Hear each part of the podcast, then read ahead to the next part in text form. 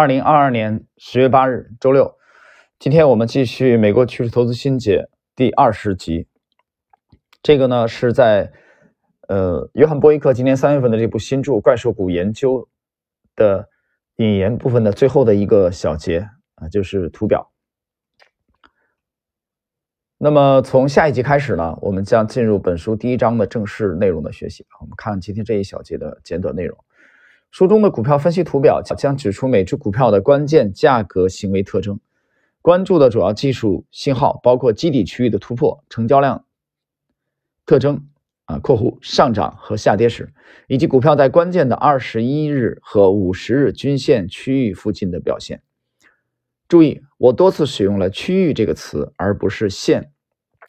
在这些关键区域找到支撑的股票，很少会完美的触碰到这些均线，然后反弹。括弧，尽管你会在这里看到一些许多牛股会跌破移动平均线，并在均线下方停留数日或更久，但没有对股价结构造成大的损害。在此期间，应密切关注成交量水平，因为股票是要恢复上涨，还是会继续在这些关键区域附近徘徊。成交量水平将提供重要的线索。这一段结束啊，我们解释一下。呃，作者讲了，他用的是均线这个区域啊，比如二十一二十一天均线附近、五十天均线附近这个区域啊，他没有用这个线，因为线的话就太精确，就太苛刻了。实战当中呢，其实你很少、比较少的会遇到这种啊触线即反弹的，有的时候是在这个均线上方一点，有时候均线下方一点。但是总体来说，呃，波伊克这里有讲了一句话，他说没有对股价结构造成大的损害。什么叫没有对股价结构造成大的损害？其实。对未来潜在的牛股的上涨，这个上涨的中继的整理来说，其实这里这句话我把它翻译的更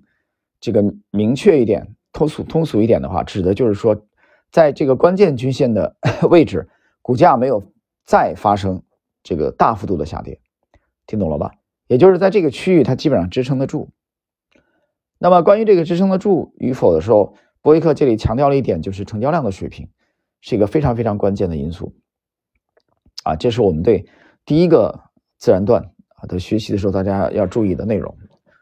接着第二个自然段，你在图表上看到的大多数跳空上涨（括弧或跳空下跌）都是收益公告引起的反应。在缺口处买入是许多顶级交易者的策略。许多交易者在财报公布前会削减头寸，因为令人失望的财报会带来高风险。失望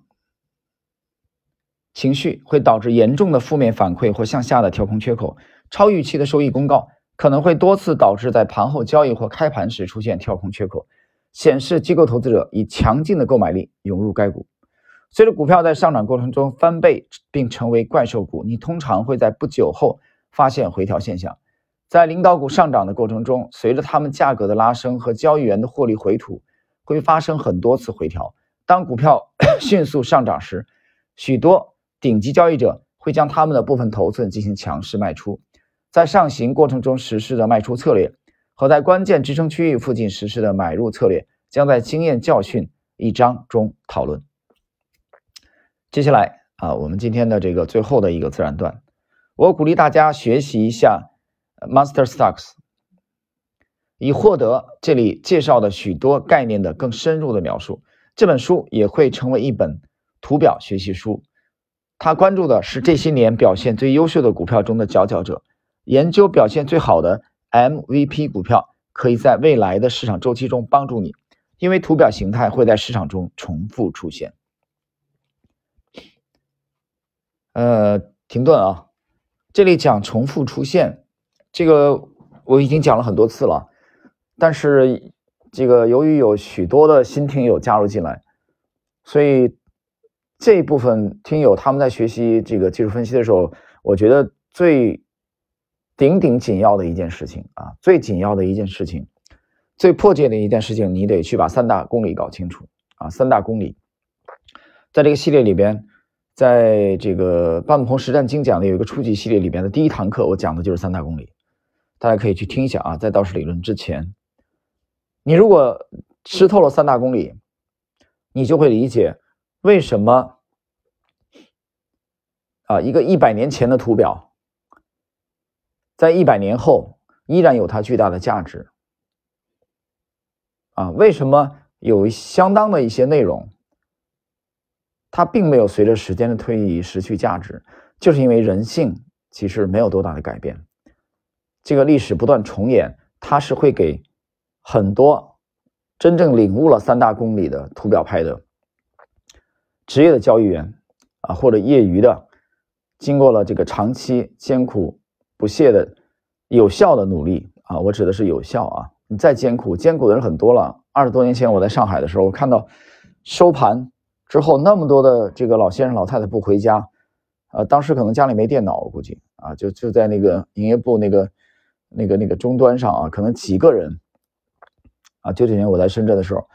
我们大概四五四五个人合用一个那个乾隆的那个，又能看行情，又可以下单。等到我下单的时候，其他几个人就回避一下，因为你要在。这个右下角有一个那个按密码的那个那个键嘛，你按密码，别人肯定要回避一下，等于四五个人要回要去啊，共用一个啊，当然这是散户嘛，在大厅里啊，我想想那个那个时候，四五个人围着同一个那个终端在看乾隆的那个终端啊，每个人其实只想看自己的股票，那个场景收盘以后不回家，然后拿个本子在那记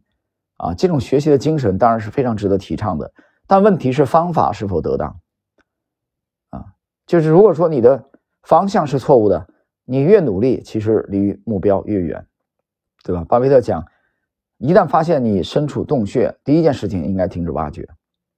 你越挖，你不是陷得越深吗？所以学习精神，这个刻苦，这很值得提倡，但是方法得得当，方向得正确。所以我这里强调的是对三大公理的学习啊。OK，我们继续，请务必查看所有的图表，研究和理解每一张图表中的关键点。图表研究是最好的老师之一。历史上许多最优秀的股票交易员都成为了解读图表的大师。价格和成交量分析是关键，历史上一直都是如此。在2020年和2021年再次证明了这一点。无论在上涨还是在下跌时，